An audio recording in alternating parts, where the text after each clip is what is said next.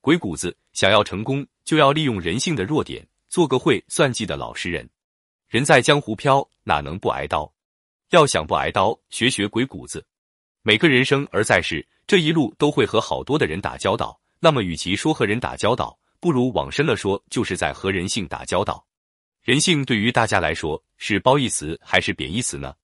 小编猜测，大部分人都会说是贬义词。但是如果一个人真的想成功，其实是离不开人性的弱点的。正所谓金无足赤，人无完人，没有人完美，都会有弱点。那么今天小编给大家分享的就是鬼谷子秘术，看完让你懂得如何利用人性弱点走向成功。第一，凡度全量能，所以征远来近。这句话什么意思呢？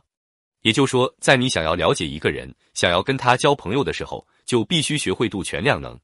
全不是权力，而是轻重连在一起。也就是说，要揣度轻重，了解能力。那么，怎样做到度全量能呢？鬼谷子说了这几个观点。那就是要察同意，别是非，见内外，知有无，觉安危，定情书，才能了解某个人，最终再确定能能做朋友。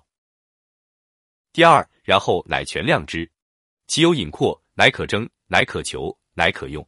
这句话的意思是说，要跟人打交道的时候，首先就要全量，然后隐括。隐括啥意思呢？就是核实的意思。与人打交道，先全量，然后核实，最后才可以征求用。看了这样两句话，相信大家一定是非常迷糊了吧？心里一定在想，交个朋友也是太费劲了吧？哪有那么复杂？简简单单不挺好？人们不也常常喜欢把特别简单的东西搞得复杂？要么就是真没明白自己在那里装，要不就是故弄玄虚。而鬼谷子透过这两句话，真正想要告诉大家的是，人性很复杂，但不要胡乱猜想，要学会直达本真。还有就是善于从对方的说话漏洞着手。想要成功，就要利用人性的弱点，做个会算计的老实人。一个人要是想成功，就必须学会利用人性的弱点。